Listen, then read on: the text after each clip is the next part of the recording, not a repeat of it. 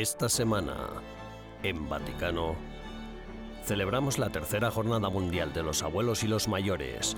Nos asomamos al consistorio del próximo 30 de septiembre, en el que el Papa Francisco creará 21 nuevos cardenales. Hablamos con el obispo auxiliar de Lisboa, el cardenal Américo Aguiar, sobre el carácter especial de la Jornada Mundial de la Juventud y les mostraremos los entresijos de la preparación del evento.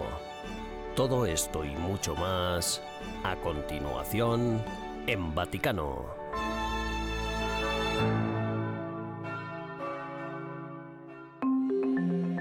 El 23 de julio, el Papa Francisco celebró en Roma la tercera jornada mundial de los abuelos y los mayores. Su lema, Su misericordia se extiende de generación en generación, captó la esencia de la celebración.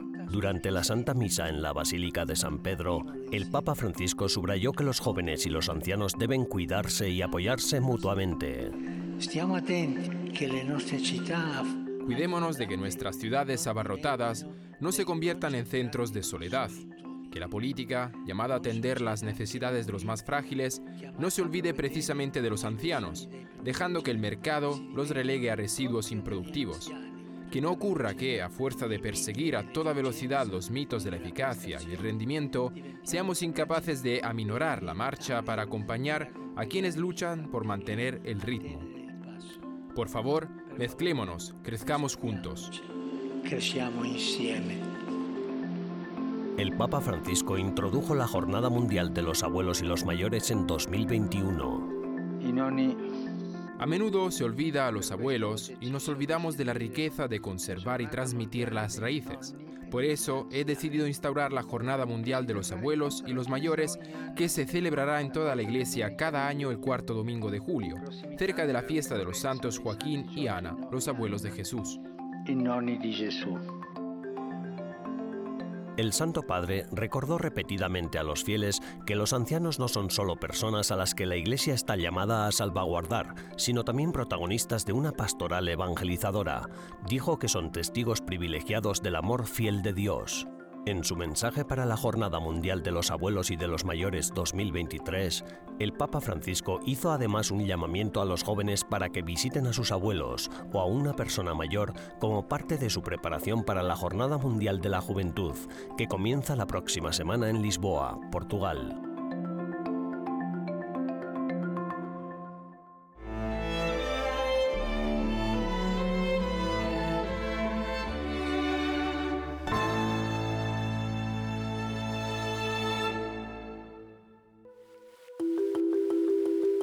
Promotor de justicia del Estado de la Ciudad del Vaticano, Alessandro Didi, comenzó una audiencia de dos semanas en la que resumirá sus argumentos en el caso de alto perfil que lleva contra 10 personas acusadas de presuntos delitos financieros, incluyendo al cardenal Angelo Becciu, y acusando a funcionarios de la Secretaría de Estado del Vaticano de graves violaciones de los procedimientos internos y del derecho canónico.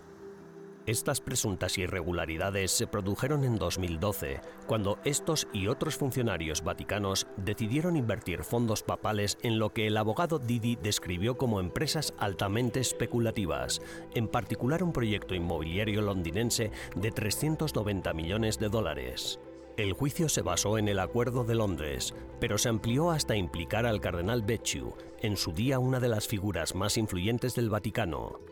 Becciu renunció a su cargo en el Vaticano y a sus derechos y privilegios como cardenal en septiembre de 2020 el cardenal se enfrenta a las acusaciones de haber donado alrededor de 125.000 euros del dinero del Vaticano a una organización benéfica dirigida por su hermano y de haber pagado supuestamente unos 575.000 euros de fondos vaticanos a un autodenominado experto en seguridad para ayudar a garantizar la liberación de una monja secuestrada por militantes vinculados a Al Qaeda en Mali.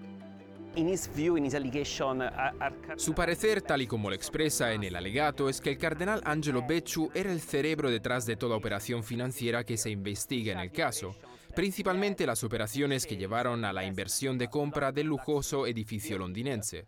Becciu ha negado todas las acusaciones en la declaración espontánea que ha ofrecido esta mañana.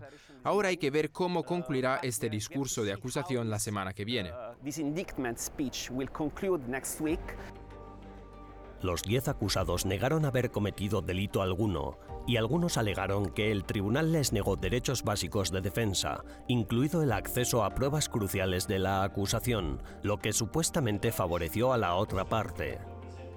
La defensa, entre sus argumentos, presentó pruebas que sugerían que tanto el Papa Francisco como el secretario de Estado del Vaticano estaban al corriente de las diversas inversiones y transacciones financieras y que las habían aprobado. Es la primera vez que hay un juicio tan importante sobre las finanzas del Vaticano, un juicio en el Vaticano con fiscales vaticanos, la figura clave en este juicio, por supuesto, es el cardenal Angelo Becciu, el antiguo vicesecretario de Estado. Es el primer cardenal en ser juzgado por jueces laicos. Se espera que Alessandro Didi siga exponiendo y defendiendo este complejo caso en los próximos días y que pronto comparta su propuesta de penas para los acusados. A continuación, el tribunal entrará en receso estival hasta finales de septiembre, momento en el que la defensa presentará sus alegatos finales. El juez Giuseppe Pignatone ha manifestado su deseo de que el veredicto final se alcance antes de finales de año.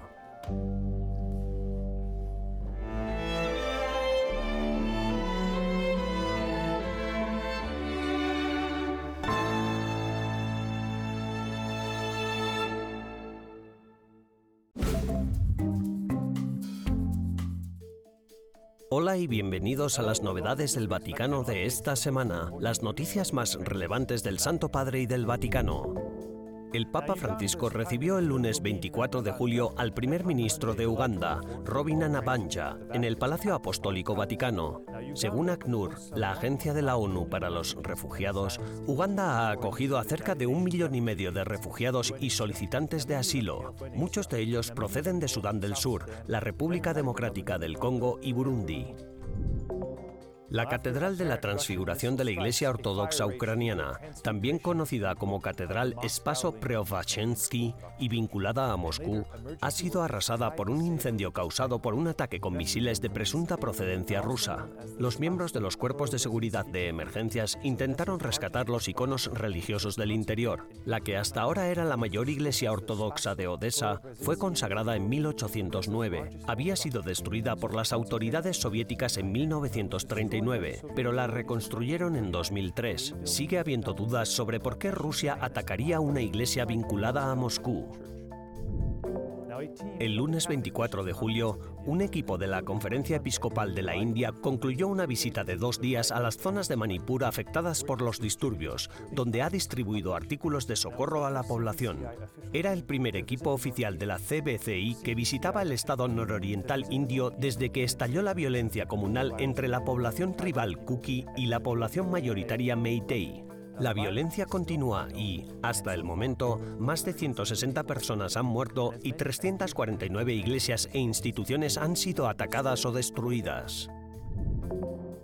El informe sobre la libertad religiosa en el mundo 2023, presentado el 22 de junio por Ayuda a la Iglesia Necesitada, ha afirmado que en Cuba no se puede hablar de plena libertad religiosa debido al control del Estado y del Partido Comunista sobre la religión, así como sobre el resto de los aspectos de la vida de los ciudadanos. El padre Alberto Reyes, sacerdote de la Archidiócesis de Camagüey, afirma que la causa del deterioro de la libertad religiosa en Cuba es el gobierno totalitario que gobierna el país y que, al buscar el control, necesita tener el control sobre la Iglesia.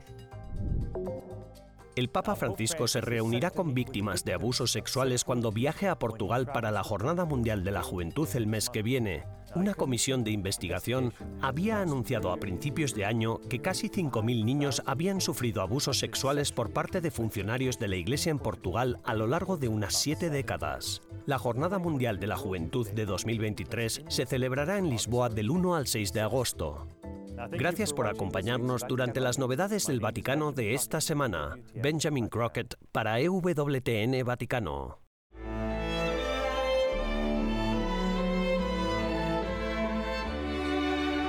En breves instantes regresamos con más en Vaticano.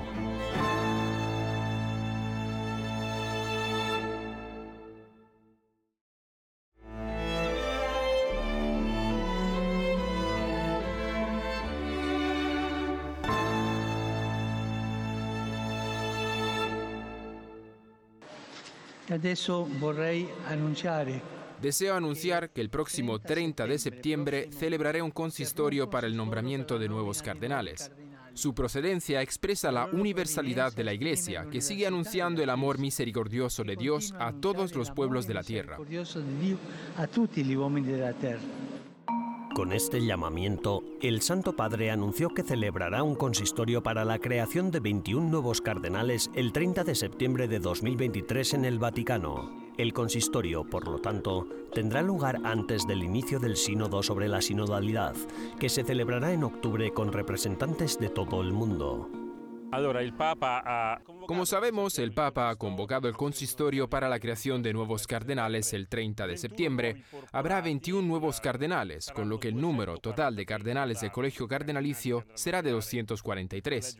De ellos, 137 serán cardenales electores en un futuro cónclave. Los cardenales electos proceden de todo el mundo.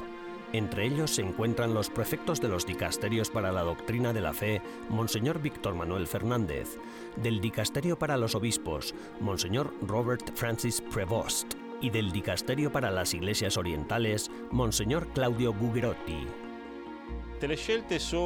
Las opciones elegidas reflejan la universalidad de la Iglesia. El propio pontífice lo afirmó al anunciar el consistorio es interesante ver que muchos cardenales de órdenes religiosas también forman parte de este consistorio, en particular franciscanos y jesuitas, hermanos del Papa Francisco. E gesuiti che sono i confratelli, i confratelli di Papa Francesco. Yo describiría este consistorio como más ordinario que los demás porque el Papa ha nombrado cardenales de prácticamente todos los continentes, exceptuando Oceanía, eligió cardenales de la curia romana, como era de esperar, incluidos los encargados de los dicasterios, Congregación para la Doctrina de la Fe, Congregación para los Obispos y la Congregación para las Iglesias Orientales. El Santo Padre además nombró cardenales a Monseñor Stephen Chris Sau-Yan, obispo de Hong Kong, al nuncio apostólico en Estados Unidos, Monseñor Christophe Pierre, y al patriarca latino de Jerusalén, su beatitud Pier Battista Pizzaballa patriarca stesso l'ho sentito subito per noi, Pier Battista. Hablé con el propio patriarca, Pier Battista, y me dijo, Máximo, esto no es algo personal para mí, creo que es para la iglesia de Jerusalén. Es la tierra santa que custodiamos desde hace ocho siglos, la iglesia madre de Jerusalén, donde la emergencia más significativa ahora es la disminución del número de cristianos. Considero que se trata de una importante señal que pretende animar a los cristianos de la zona y teniendo en cuenta el perfil del patriarca Pizzaballa, también es un signo para alentar el diálogo entre los pueblos que viven en esa tierra, israelíes y árabes, y promover el diálogo para que no se deje de hacer todo lo posible. Los franciscanos hemos estado allí durante siglos, permaneciendo incluso en los momentos más difíciles. Para nosotros este nombramiento es un hermoso testimonio de nuestra fiel presencia en Tierra Santa. Per noi anche questa nomina è un segno bello per questa nostra presenza fedele in Terra Santa. Desde su elección en 2013, el Papa Francisco ha creado 121 cardenales procedentes de 66 países distintos en ocho consistorios. El último consistorio para crear nuevos cardenales tuvo lugar el 27 de agosto de 2022. De cara al próximo consistorio, hay 121 cardenales electores, 81 de los cuales han sido nombrados por el Papa Francisco.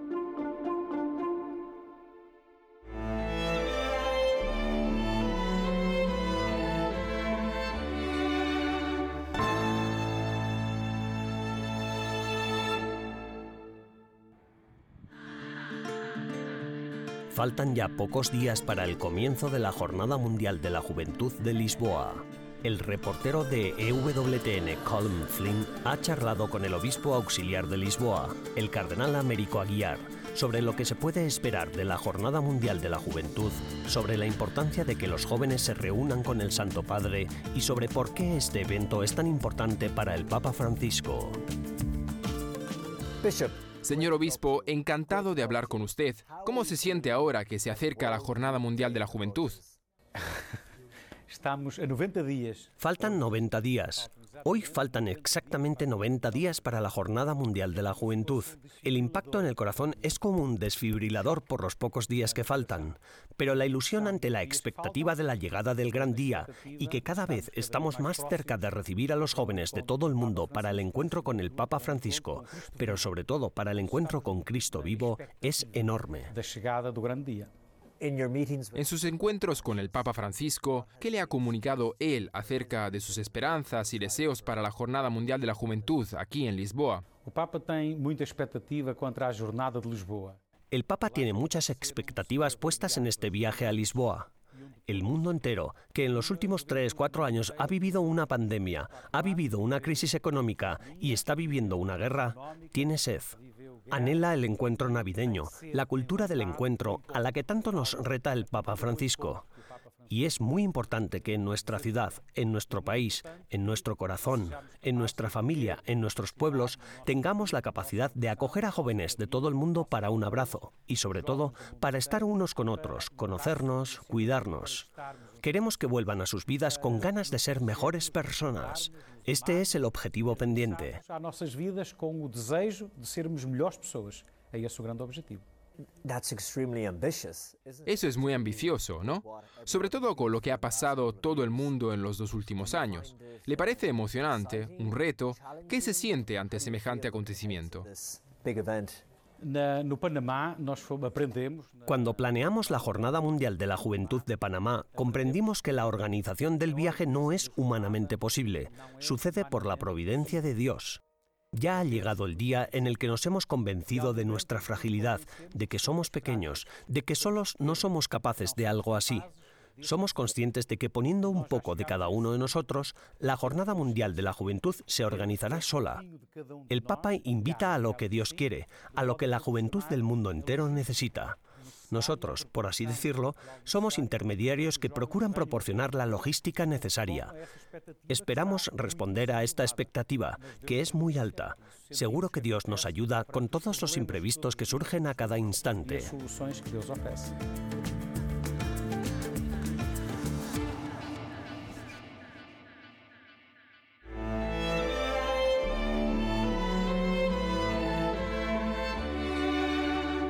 Tras una breve pausa, regresamos con más en Vaticano.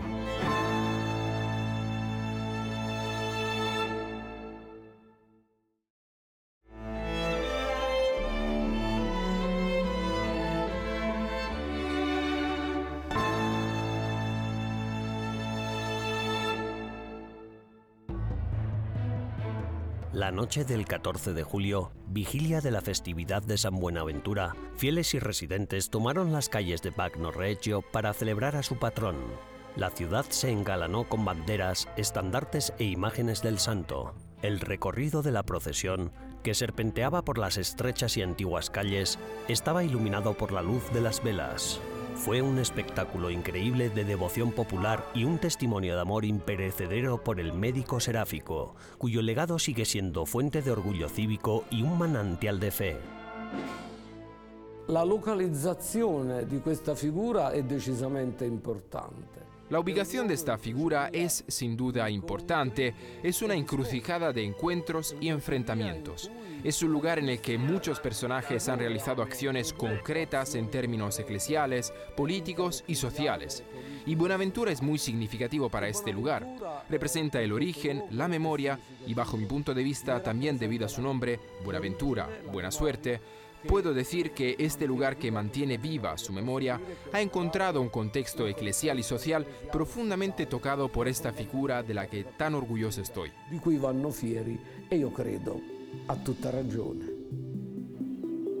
La antigua ciudad de Civita di Bagno Reggio, la cual se eleva sobre el valle de Calanchi, se encuentra a 90 kilómetros al norte de Roma, en la provincia de Viterbo, en el corazón de la Toscana. A pesar de que su epíteto sea la ciudad que se muere, Civita atrae a más de un millón de visitantes al año y es candidata a la protección del Patrimonio Mundial de la UNESCO. Este lugar mágico y surrealista ha sido fuente de inspiración durante siglos, ha captado la inmigración del público y se ha convertido en un símbolo perenne de la comunidad. Es un lugar que se adentra en la fe, un lugar donde la realidad y la fábula se encuentran, donde la naturaleza y la historia crean una sinfonía. Aquí nació el místico y teólogo, franciscano y cardenal San Buenaventura, el doctor seráfico, viviendo en una época caracterizada por un complejo entramado de realidades y desafíos eclesiales, políticos y sociales, la contribución de Buenaventura a la vida de la Iglesia en el siglo XIII, como teólogo, ministro general de los franciscanos y consejero del Papa Gregorio X, fue inmensa.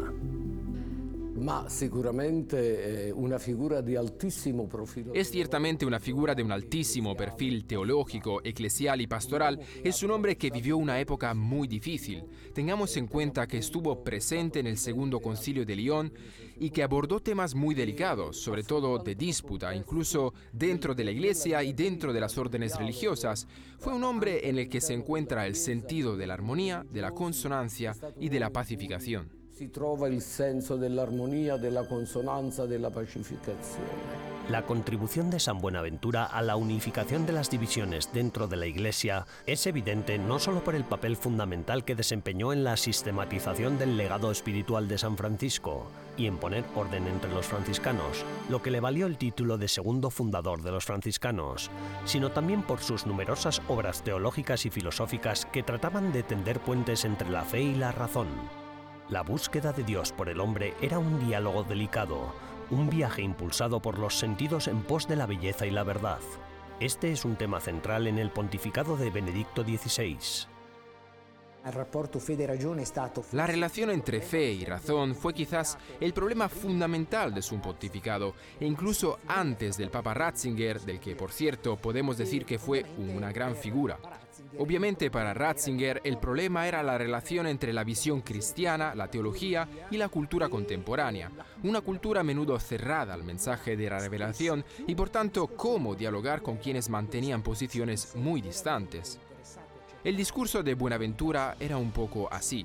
Si estás realmente interesado en buscar la verdad sobre tu vida en el mundo, debes consultar a todos, hablar con todos y no negarte de antemano a escuchar también la voz de la Biblia entre todas las demás, porque tiene algo que decir.